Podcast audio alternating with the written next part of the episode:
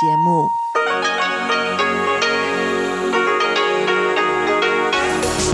эфире Международное радио Тайваня. Здравствуйте, дорогие радиослушатели! В эфире Международное радио Тайваня и вас из тайбэйской студии приветствует ведущая Ольга Михайлова.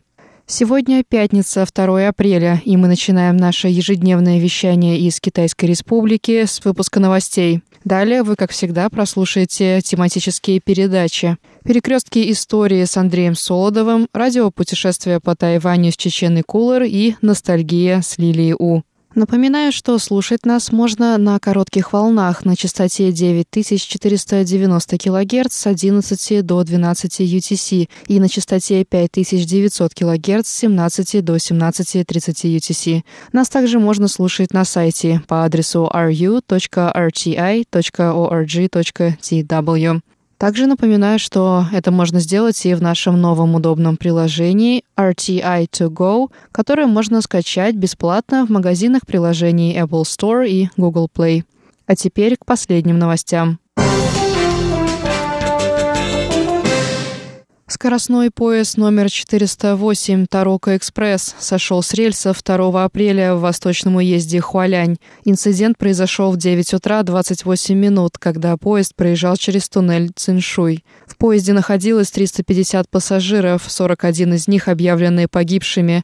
Около 100 человек получили ранения разной степени тяжести и развезены по больницам. Наибольшее количество жертв насчитывается в первых двух вагонах состава. На месте работают спасатели. Эвакуация пассажиров осложнена тем, что большая часть состава находится внутри туннеля. Пассажиры продолжают выходить из поезда, что затрудняет продвижение спасателей к последним вагонам. Сообщается, что вагоны 5, 6, 7 и 8 сильно деформированы, что еще больше осложняет спасательные работы. По одной из версий, причиной инцидента является столкновение поезда с грузовым автомобилем, который скатился на рельсы в результате неправильной парковки.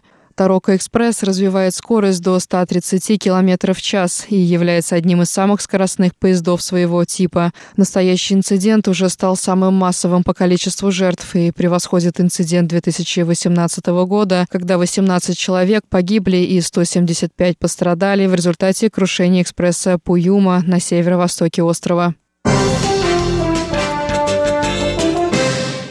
Пресс-секретарь МИД Тайваня Джоан Оу прокомментировала 2 апреля слова представителя Госдепа США Неда Прайса, который назвал Тайвань лидером демократического движения. Джоан Оу сказала, что Министерство иностранных дел Тайваня обратило внимание на заявление Прайса и благодарит его за подобную оценку. Она отметила, что укрепление американо-тайваньских отношений является долгосрочной целью тайваньского правительства и что Тайвань будет по-прежнему прилагать для этого усилия.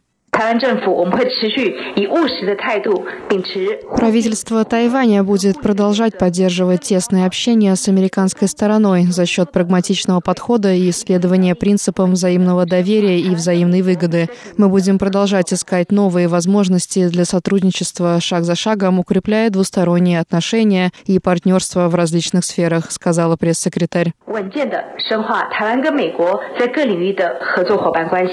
Председатель Государственного департамента США Нед Прайс назвал Тайвань лидером демократического движения, отвечая на вопрос о визите Хеннесси Ниланда на Тайвань. На вопрос, является ли визит демонстрацией проактивной позиции администрации Джо Байдена по вопросу Тайваня, Нед Прайс ответил, что США прикладывают усилия для укрепления отношений с Тайванем, так как Тайвань является лидером демократического движения и ключевым экономическим партнером США. США по-прежнему выстраивают отношения с Тайванем в рамках политики одного Китая, но заинтересованы и в развитии неофициальных связей с Тайванем. Визит действующего посла США на Палао Джона Хеннесси Ниланда на Тайвань состоялся на прошлой неделе в составе делегации президента Республики Палау Сурангела Уипса. Это стало первым случаем посещения Тайваня действующим послом США с момента разрыва американо-тайваньских отношений. Министерство образования Тайваня объявило 1 апреля о снятии ряда ограничений на въезд иностранных студентов. Теперь студенты языковых центров, получившие стипендию от Министерства образования и участники программы обмена, также смогут въезжать на остров. Запрет на въезд иностранных студентов на Тайвань был введен 1 января текущего года в рамках мер противоэпидемического контроля. Начиная с 9 февраля ряд ограничений был снят, однако только студенты высших учебных заведений, получившие стипендии Министерства образования, имели право на посещение страны. Начиная с 1 апреля студенты языковых центров, получившие стипендию на изучение китайского языка от Министерства образования, также смогут въезжать в страну. Ограничения также будут сняты для студентов-участников программ обмена – Студенты будут обязаны пройти 14-дневный карантин и предоставить отрицательный ПЦР-тест. По сообщениям Министерства образования, по две перечисленные категории попадает около 1400 студентов. Туристические компании Тайваня сообщают, что для формирования второй тургруппы на Палау пока не хватает заявок. Во втором потоке туристический пакет на Палау купили лишь 10 путешественников с Тайваня, что в разы меньше состава первой группы. Среди негативных факторов, вызывающих низкий спрос, называют высокую стоимость авиаперелета. Согласно противоэпидемическим мерам, предпринятым в рамках коридора, количество пассажиров на одном рейсе ограничено, что влияет на цены на билеты. Еще одним фактором, повышающим стоимость, является необходимость обучения сопровождающего персонала правилам противоэпидемического контроля. Наконец, жители Тайваня не вполне уверены в безопасности такой поездки. По сообщениям тайваньских туристических агентств, поездку в рамках второго потока, которая должна пройти с 4 по 7 февраля, пришлось перенести из-за недостаточного количества заявок. Сейчас старт второго потока планируется на 10 апреля. Туроператоры надеются, что рекламные кампании помогут привлечь больше туристов. Туристический коридор, программа безбарьерных путешествий между Тайванем и Палау, стартовал 1 апреля. Первая тургруппа из Тайваня составом в 100 человек уже прибыла на Палау. По задумке авторов проекта, туристический коридор позволяет туристам из обеих стран пропустить период карантина, который в случае путешествий по другим направлениям является обязательным. На этом новости пятницы 2 апреля подошли к концу. Для вас их провела и подготовила ведущая русской службы Международного радио Тайваня Ольга Михайлова. Далее вы услышите тематические передачи «Пятницы», «Перекрестки истории» с Андреем Солодовым, радиопутешествие по Тайваню с Чеченой Кулер и программу «Ностальгия» с Лилией У. Не переключайтесь.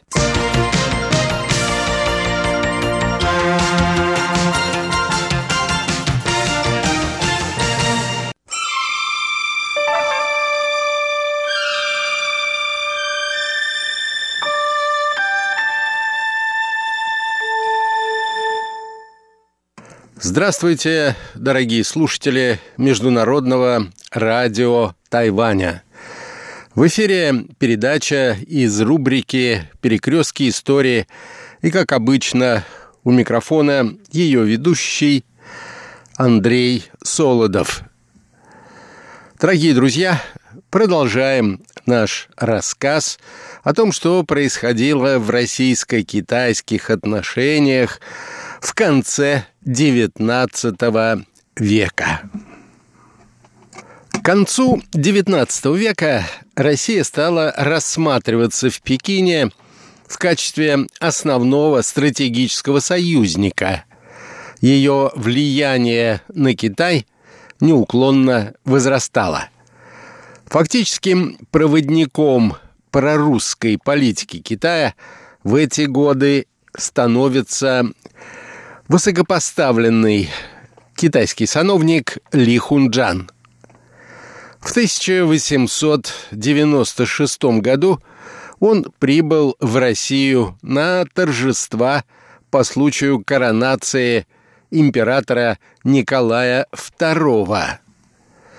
22 мая того же года Ли Хунджан подписал в Москве с министром иностранных дел России Лобановым Ростовским и министром финансов Витте секретный договор о союзе против Японии и постройки китайско-восточной железной дороги, которая, пройдя через северо-восточный Китай, должна была напрямую соединить сибирскую железнодорожную магистраль от города Чита с Владивостоком.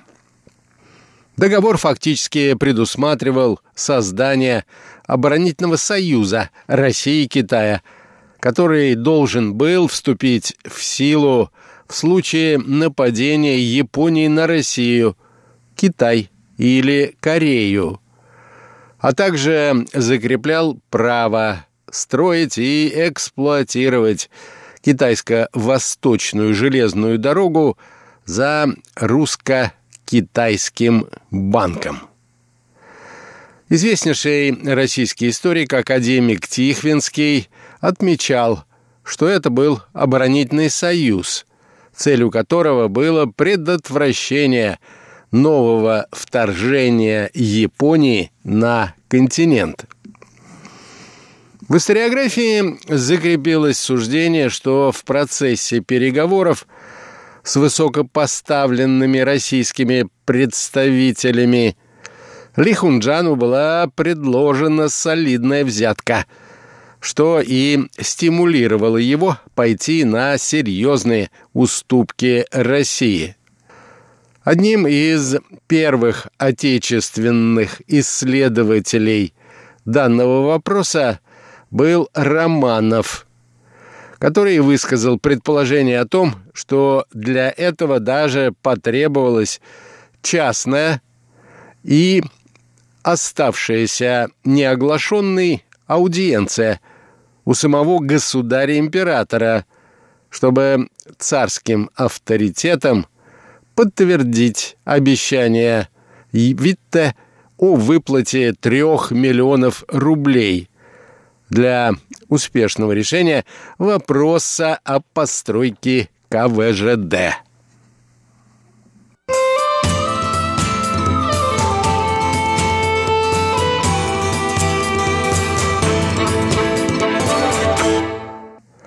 Двадцать седьмого августа 1896 года посланник Цинской империи в России Сюи Цзинчан подписал с правлением русско-китайского банка контракт на постройку и эксплуатацию КВЖД со сроком действия 80 лет. В декабре 1896 года в Петербурге состоялись выборы правления общества Китайско-Восточной железной дороги, в состав которого вошли такие деятели, как Кербец в качестве вице-председателя, Романов, Радштейн, Покатилов, Циклер фон Шафгаузен, Ухтомский. В конце января 1890 1907 года, согласно двухсторонним соглашениям, последовал указ императора Гуансюя о назначении бывшего посланника в Петербурге Сюйдин Чхэна председателем общества КВЖД. Вдоль линии КВЖД создавалась особая полоса отчуждения – Согласно заключенному контракту, общество КВЖД получало право безусловного и исключительного управления своими землями, которые освобождались от всяких поземельных налогов. В самом Китае возникла довольно серьезная оппозиция прорусской линии Ли Хунджана – звучала критика подписанных им соглашений. Губернатор провинции Шаньдун Ли Хен в докладе от января 1897 года, хотя и признавал, что в благодарность за возвращение Ляудунского полуострова следует предоставить России некоторые выгоды, однако высказывал мнение, что соглашение о строительстве КВЖД превосходит все допустимые уступки и может привести к потере трех северо-восточных провинций. Русские нас обманывают. А мы обманываться рады, писал он. Аналогичная критика ряда статей русско-китайских соглашений прозвучала и в докладе губернатора провинции Хэнань Лю Шутхана. Особое беспокойство вызвали у него статьи о праве общества КВЖД формировать собственную охрану железной дороги и разрабатывать рудники. После подписания союзного договора определенные финансовые и военные круги в России стали еще активнее стремиться к усилению своего влияния на Дальнем Востоке и к расширению экспансии в Китае. Сам император Николай II под влиянием группировки полковника Безобразова стал деятельным сторонником и проводником идеи приобретения в этом районе незамерзающего порта в целях превращения Российской империи в сильную морскую державу на Тихом океане. В 1897 году Германия захватила бухту Дзяоджоу на Шаньдунском полуострове. Российская дипломатия вначале вознамерилась противодействовать этому захвату. Однако затем было принято решение использовать его как прецедент.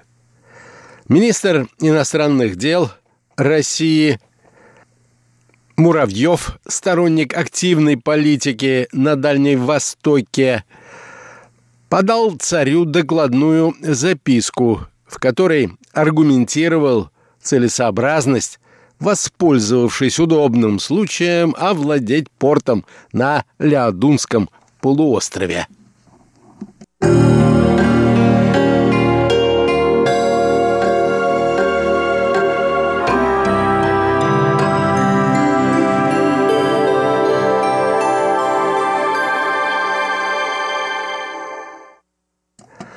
Российский император в последние годы XIX века все более склонялся к проведению наступательной политики в Корее и Китае. Он полностью поддержал эту идею. Не дождавшись завершения переговоров русского посланника в Пекине, царь отдал распоряжение – о занятии гавани Порт-Артура. 2 декабря 1897 года русские военные корабли зашли в порт и встали на рейде. Таким образом, курс на проведение политики силы взял верх над прежней линией российской внешней политики в отношении Китая, представленный прежде всего министром финансов Витте. На особом совещании 14 ноября того же года, проходившем под председательством царя, Витте пытался доказать несвоевременность и нецелесообразность военного захвата китайского порта, убеждая всех, что России выгоднее сохранять добрососедские отношения с Китаем, осуществляя лишь экономическое проникновение в эту страну. Невзирая на удачу, которую он потерпел на совещании, Витте продолжал внимательно отслеживать ситуацию вокруг порт Артура. В марте 1898 года, то есть за день до подписания конвенции об аренде Ляудунского полуострова, он получил телеграмму от своего представителя в Пекине, члена правления общества КВЖД Покатилова, который информировал его об успешном завершении переговоров и прилагал текст конвенции, подписание которой было назначено на следующий день. С этого момента Витте продолжал наблюдать за тем, как готовились все последующие документы, касавшиеся судьбы порт Артура и города Дальнего. Надо отметить, что современные китайские историки обращают внимание на различия в подходах к развитию российско-китайских отношений, которые проявились в этот период в правящих кругах Российской империи. Профессор исторического факультета Пекинского университета Сюй Ван Минь признал наличие в конце XIX века двух группировок в российском руководстве и отмечал серьезные противоречия между ними. Первая из них, руководимая императором Николаем II, по словам Сюи Ванминя, упивалась территориальной экспансией, слепо верила в военную силу и стремилась к аннексии северо-востока Китая. Другая группировка во главе с графом Витте, представлявшая интересы формировавшейся российской торгово-промышленной буржуазии, выступала за железнодорожное строительство и экономическое проникновение в северо-восточный Китай, а также отвергала легкомысленное применение военной силы.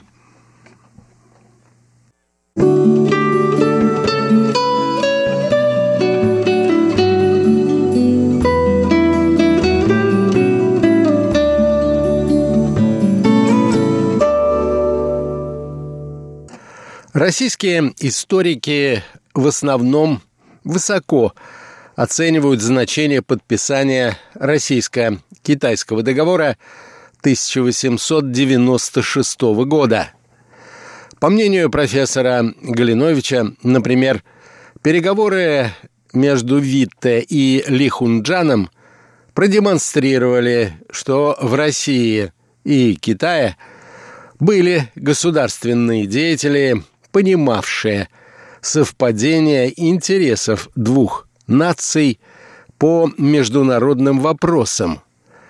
При этом Россия, по мнению Галиновича, понимала важность соблюдения принципа целостности и суверенитета Китая и невмешательства в его внутренние дела. Этот историк также отмечал, что уже в те годы у России и Китая появились и общие экономические интересы.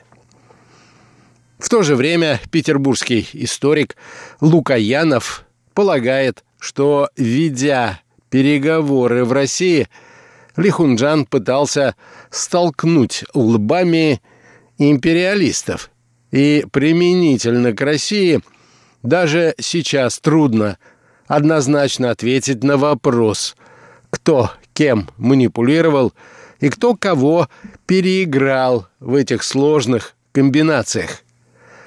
Россия, по его мнению, не только не преуспела в амбициозных планах, но и втянулась в агрессивную политику на Дальнем Востоке без четкого понимания существующих перспектив на успех.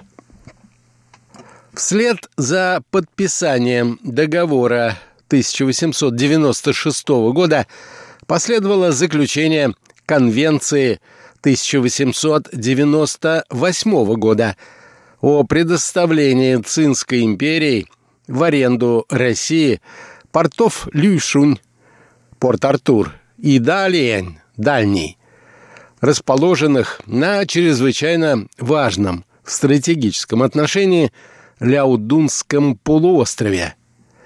Согласно тексту этой конвенции, подписанной в марте 1898 года, Китай передавал Российской империи в аренду на 25 лет Порт-Артур для устройства там базы русского военно-морского флота. Созданное незадолго до этого общество Китайско-Восточной железной дороги получило право на строительство железнодорожной ветки, которая должна была соединить КВЖД с Ляудунским полуостровом. В статье 6 этой конвенции указывалось следующее. Оба правительства соглашаются, что порт Артур как исключительно военный порт будет предоставлен в пользование только русским и китайским судам. Для военных и коммерческих судов других государств он будет считаться закрытым портом. Таким образом, Россия получила возможность единолично использовать данный стратегически важный порт, на который в 1895 году после Японо-Китайской войны активно претендовала Япония, отказавшаяся от своих притязаний лишь под давлением России, Франции и Германии, а в дальнейшем им всерьез заинтересовалась Англия. Что же касается Даляня, Дальнего, то этот порт, за исключением одной из внутренних бухт, объявлялся открытым для иностранной торговли – и туда был предоставлен свободный доступ к коммерческим судам всех стран.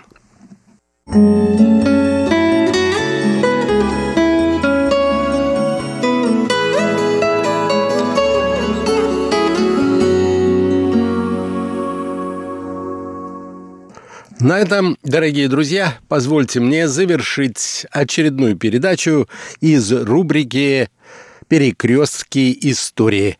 Ее подготовил и провел Андрей Солодов. Всего вам доброго, дорогие друзья. Будьте здоровы, берегите себя. До новых встреч.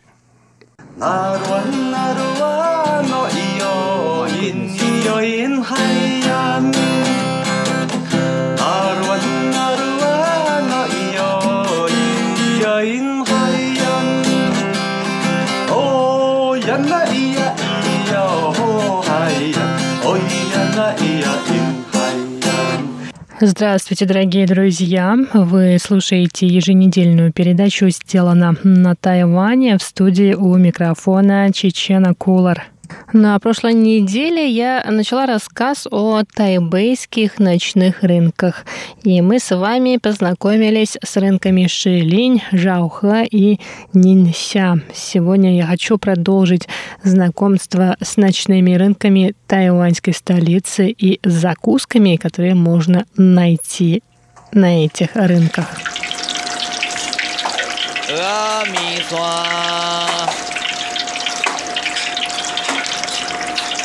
Ночной рынок Тунхуа расположен в самом центре Тайбэя, в 15 минутах ходьбы от небоскреба Тайбэй-101 и оживленного района Синьи. Тунхуа считается одним из самых местных аутентичных ночных рынков столицы, несмотря на то, что туристов там тоже много.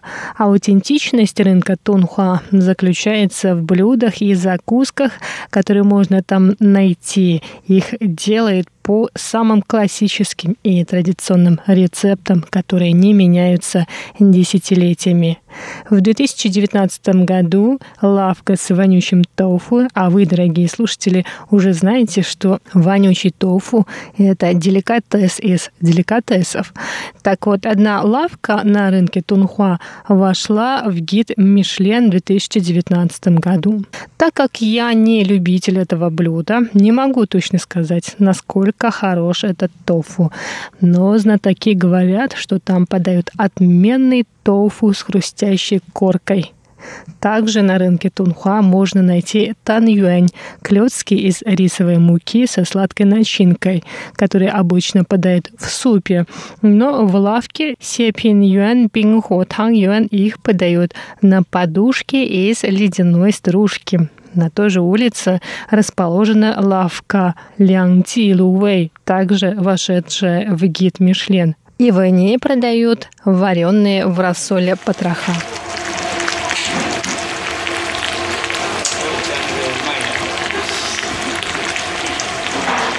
А теперь к одному из самых интересных ночных рынков, рынку Хуаси.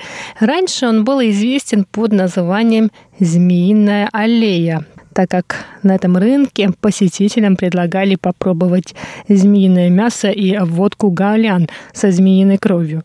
Рынок Хуаси расположен недалеко от храма Луншаня в районе Ваньхуа, который раньше считался центром криминальной жизни тайваньской столицы. Сегодня это совершенно безопасный район, но остатки прошлого все же можно еще застать. В прежние дни улица Хуайси, известная как Змеиная аллея, была районом красных фонарей и знаменитым местом продажи различных блюд из змей, включая лекарственное вино яутел, которому приписываются афродизиатические свойства. В связи с официальным запретом на проституцию, а также принятием законов о защите живой природы, подобная местная экзотика почти исчезла. Необычная репутация этой улицы привлекала иностранных туристов, и образовавшийся на ней ночной рынок стал первым туристическим рынком. Помимо женщины легкого поведения, туристы еще привлекали блюда из змеиного мяса. Буквально 10-15 лет назад здесь можно было застать большое количество лавок, за которыми продавцы прямо перед посетителями разделывали змеи, тушили их мясо готовили алкогольные шоты со змеиной кровью. В Китае и на Тайване считают, что змеиное мясо полезно для здоровья, улучшает состояние кожи, а также повышает мужскую потенцию. Однако эти взгляды постепенно стали уходить в прошлое. В обществе стали сильны идеи защиты животных, а молодое поколение тайваньцев, в отличие от своих отцов и дедов, не захотело есть змеиное мясо и пить змеиную кровь.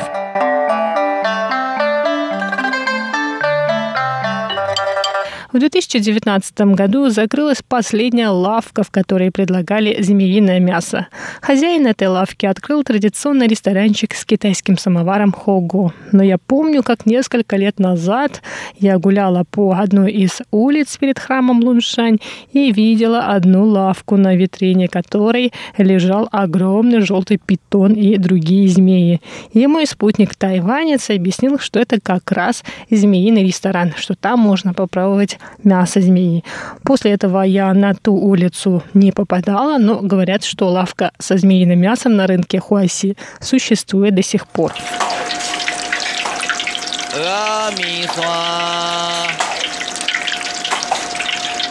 Как выглядит ночной рынок Хуаси в настоящее время? Вообще это очень большой рынок, состоящий из четырех улиц. На улице Сичан, которая проходит по восточной стороне храма Луншань, продают всякий антиквариат. Здесь также расположено большое количество ломбардов. Также на улице Сичан можно найти магазинчики с травами китайской медицины. Вторая улица – улица Гуанчжоу. Она расположена к северо-западу от храма. На ней посетителям предлагают традиционную еду. А на самой улице Хуайси, на которой раньше можно было застать толпы японских туристов, фотографирующих разделку змей, можно найти широкий выбор закусок. А улица Красных Фонарей существует и по сей день. Она расположена между улицами Хуайси и Уджоу. Вообще в этом районе есть очень много массажных салонов и борделей, пишут в интернете. Но иностранных туристов предупреждают, что эти злачные места в основном ориентированы на местных представителей более старшего поколения, поэтому работающие на улице красных фонарей женщины тоже возрастные. Тайваньцы старшего поколения приходят на эту улицу не только за физическими утехами, но и чтобы выпить водки гаулян и попеть в караоке-барах. И запомните, если попадете на эту улицу, не стоит ни в коем случае фотографировать этих женщин и тех, кто там отдыхает.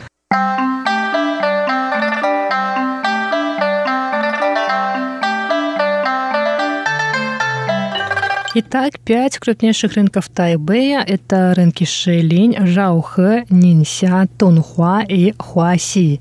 Есть еще один тайбэйский ночной рынок, который не так известен.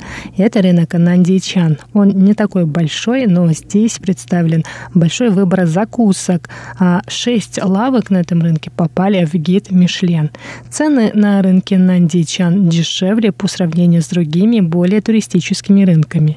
Вне зависимости от того, нравится вам тайваньская кухня или нет, ночные рынки на Тайване точно стоит посетить. Здесь можно найти ту атмосферу экзотической Азии, которая исчезает с тайваньских улиц. Ночные рынки, по сути, это скопление лавок и уличных торговцев, многие из которых работают на протяжении десятков лет и гордятся, что им удалось сохранить традиционные рецепты приготовления блюд. Ночной рынок невозможно представить без большого числа посетителей. Им приходится буквально пробиваться через толпу, ждать в очереди к популярным и наиболее известным лавкам значительное количество времени. На рынках можно иногда сесть за столик, чтобы не спеша поесть тайваньские закуски. Но будьте готовы к тому, что вам придется делить столик с незнакомцами, так как посадочных мест часто не хватает.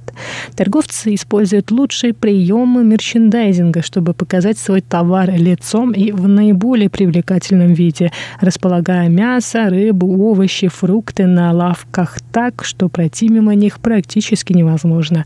Помимо еды и напитков на ночных рынках можно поиграть в разные игры, купить одежду, товары для дома, обувь, игрушки, антиквариат и предметы народного прикладного искусства.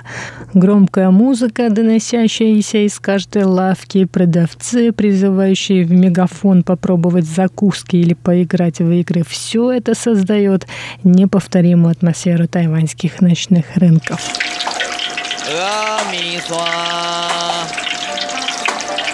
И на этом сегодняшний выпуск передачи «Радио путешествие по Тайваню» подходит к концу. С вами была Чечена Куар. Оставайтесь на волнах Международного радио Тайваня.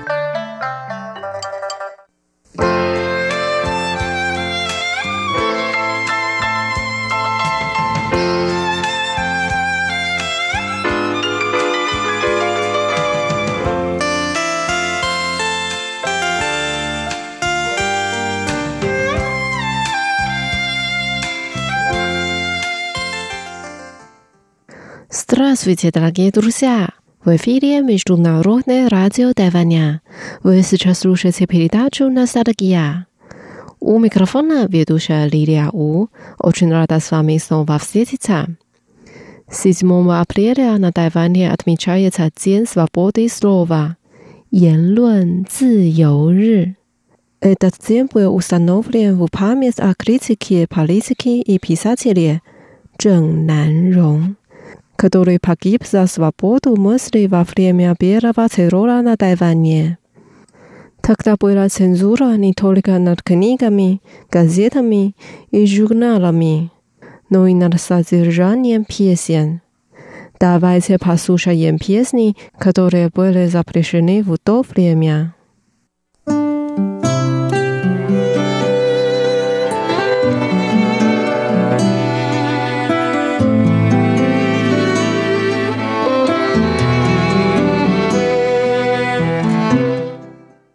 Первая песня называется 今天不回家，не вернешься сегодня домой.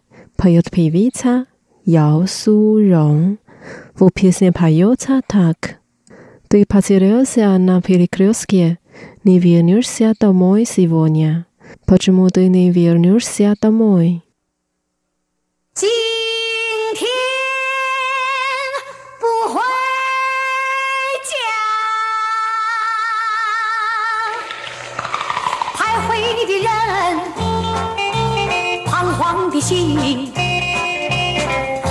迷失在十字街头的你，今天不回家，为什么你不回家？往事如烟，爱情如谜，迷失在旧日情爱的你，今天不回家。不回家？朦胧的月，暗淡的心，迷失在烟雾梦境的你，今天不回家，为什么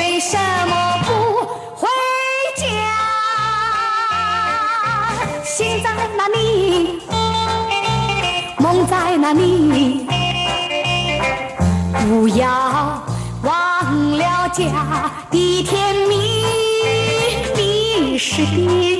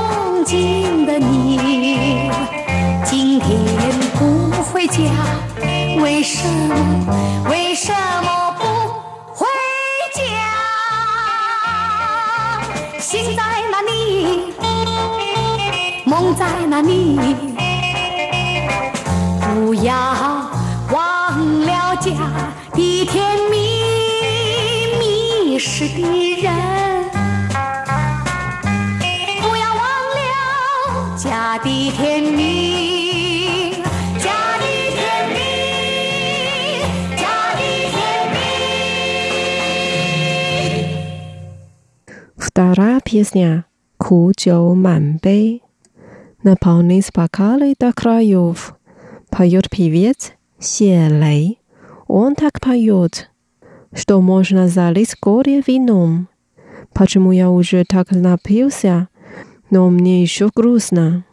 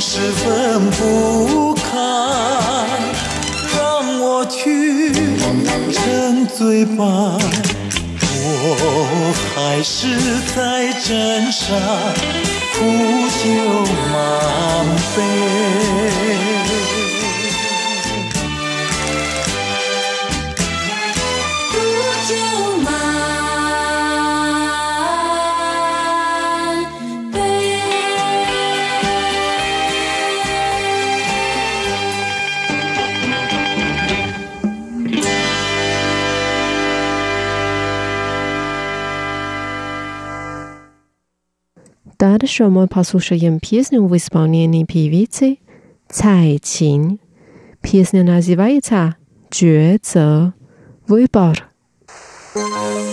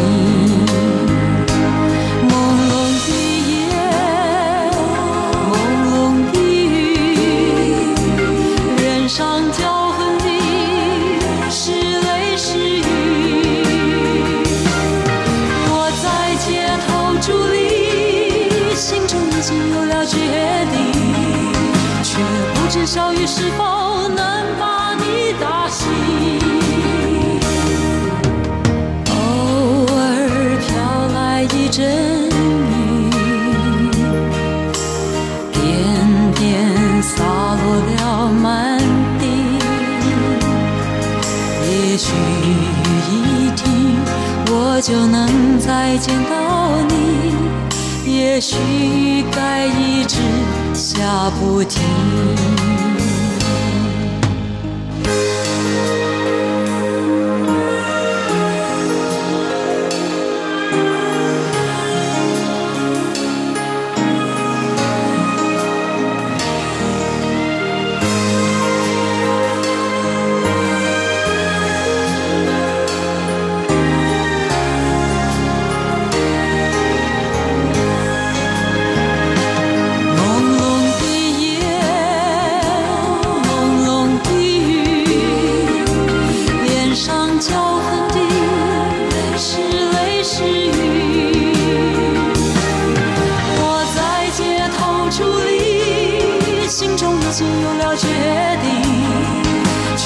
知小雨是否能把你打醒。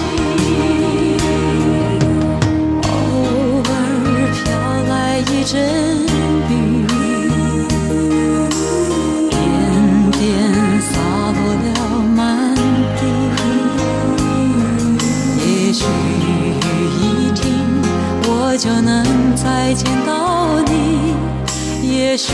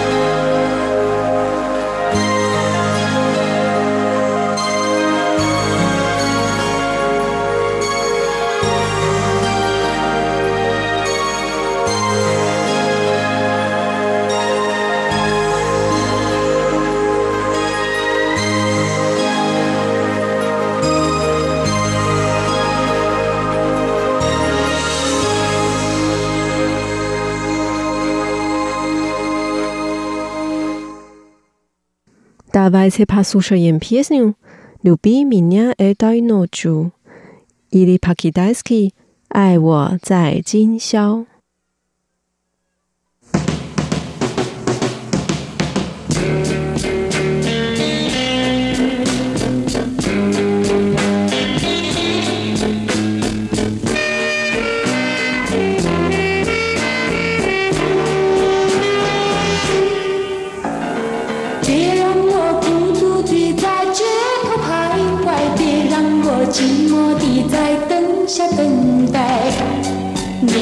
总在你的情怀，在我脑海，别让我孤独的在街头徘徊，别让我寂寞的在灯下等待，你不应该不应该辜负。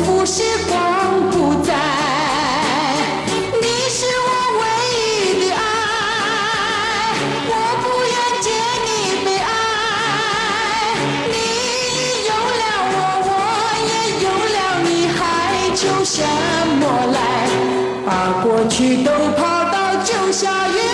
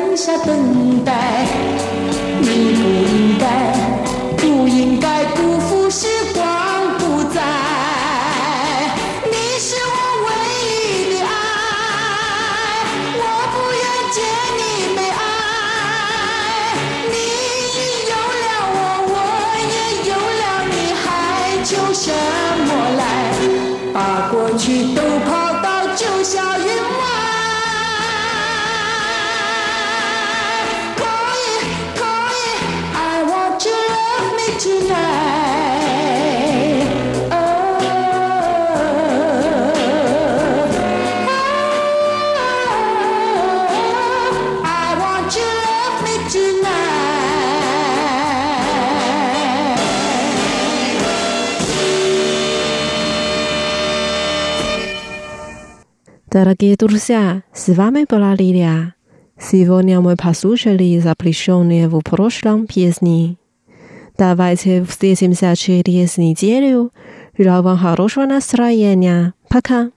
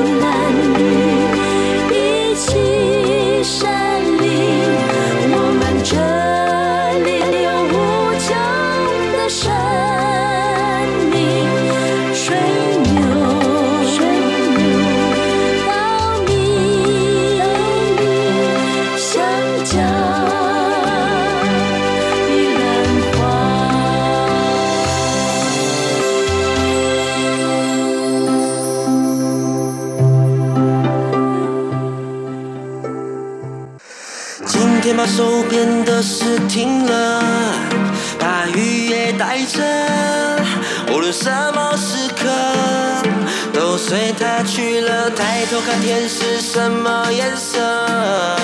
是海的蓝色。哦，你会爱的。你那没流浪，包袱不必多，简单的生活，地海边啊龙沟，去到我龙后，那里风心情很碎。